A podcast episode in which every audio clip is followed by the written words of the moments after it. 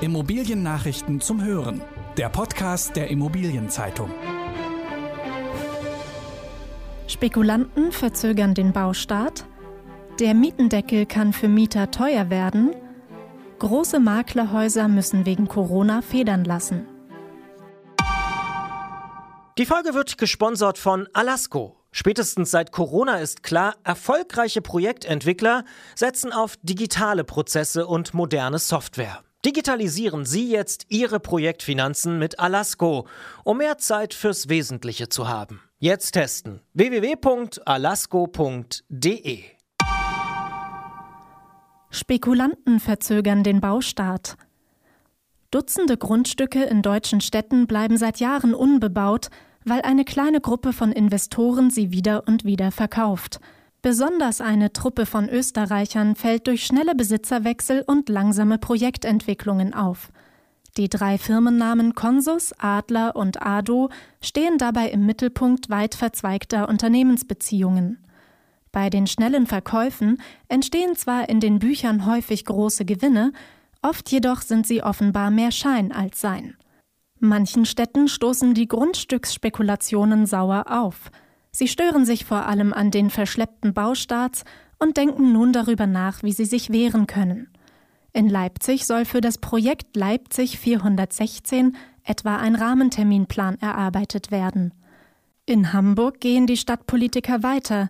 Sie bringen eine konsequente Ausübung des städtischen Vorkaufsrechts und die vermehrte Vergabe im Erbbaurecht ins Spiel. Mehr zu diesem Konflikt zwischen Investoren und Städten lesen Sie in der aktuellen Titelgeschichte der Immobilienzeitung unter der Überschrift Das Spiel mit den Grundstücken. Der Mietendeckel kann für Mieter teuer werden.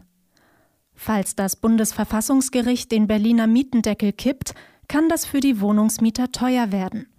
Durchschnittlich 1700 Euro müssten sie dann nämlich ihrem Vermieter zurückzahlen.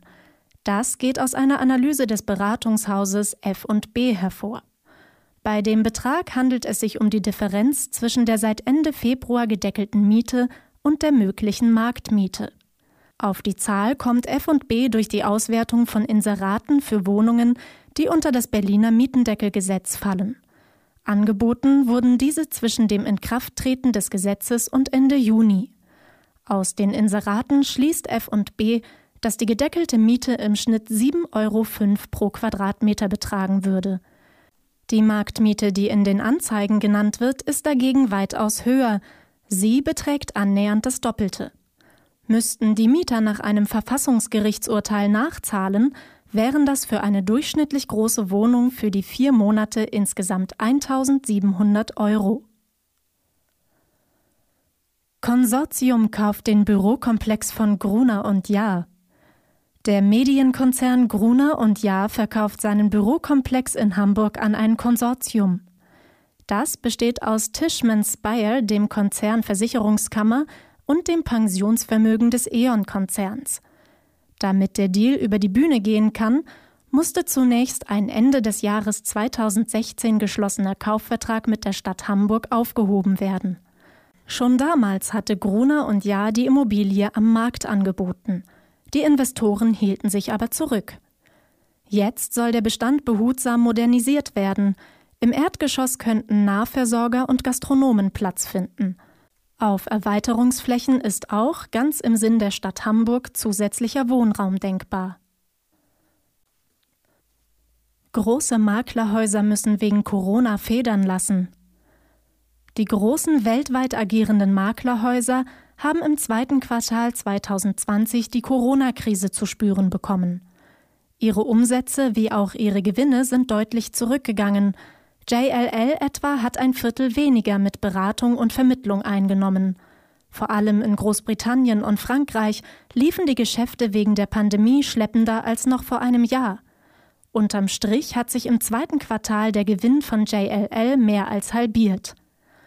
Konkurrent Cushman Wakefield ist gar in die roten Zahlen gerutscht. Auch CBRE, Savills und Colliers melden deutliche Einbußen. Fast alle Maklerhäuser haben ihre Kosten reduziert und staatliche Hilfen angenommen, um Jobs zu sichern. Condor Wessels entwickelt Solinger Stadtquartier. Condor Wessels steckt rund 200 Millionen Euro in Stadtentwicklungsprojekte im bergischen Solingen. Entstehen wird so unter anderem ein neues Stadtquartier, das direkt an die City angrenzt. Zwei Grundstücke mit zusammen rund 30.000 Quadratmetern Fläche hat sich Condor Wessels dafür gesichert. Geplant sind günstiger Wohnraum, eine Kita und Gewerbe. Das entspricht den Zielvorgaben, die die Stadt in einem Entwicklungskonzept festgeschrieben hat.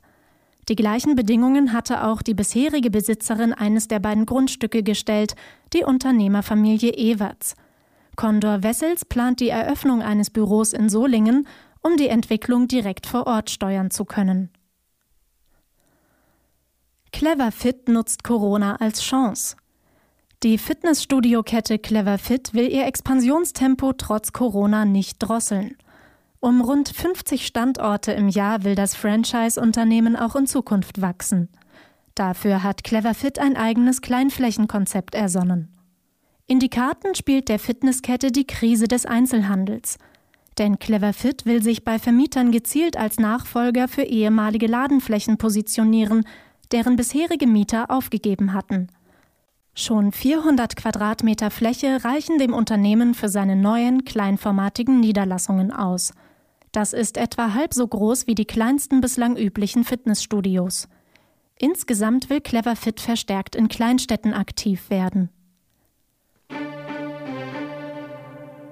In der nächsten Folge erfahren Sie, welche Asset Manager beim Ranking des Beratungshauses Bell am besten abgeschnitten haben – was aus dem leerstehenden C&A-Gebäude in Duisburg werden soll und wie sich Corona auf die Nachfrage nach Eigenheimen auswirkt. Das waren die wichtigsten Schlagzeilen der Woche aus der Immobilienbranche. Redaktion Jutta Ochs, Robin Göckes und Volker Thies. Alle Infos gibt es zum Nachlesen in der aktuellen Ausgabe der Immobilienzeitung. Jetzt 10 Euro sparen mit dem Schnupper-Abo. Mehr Infos unter iz.de slash Schnupperabo.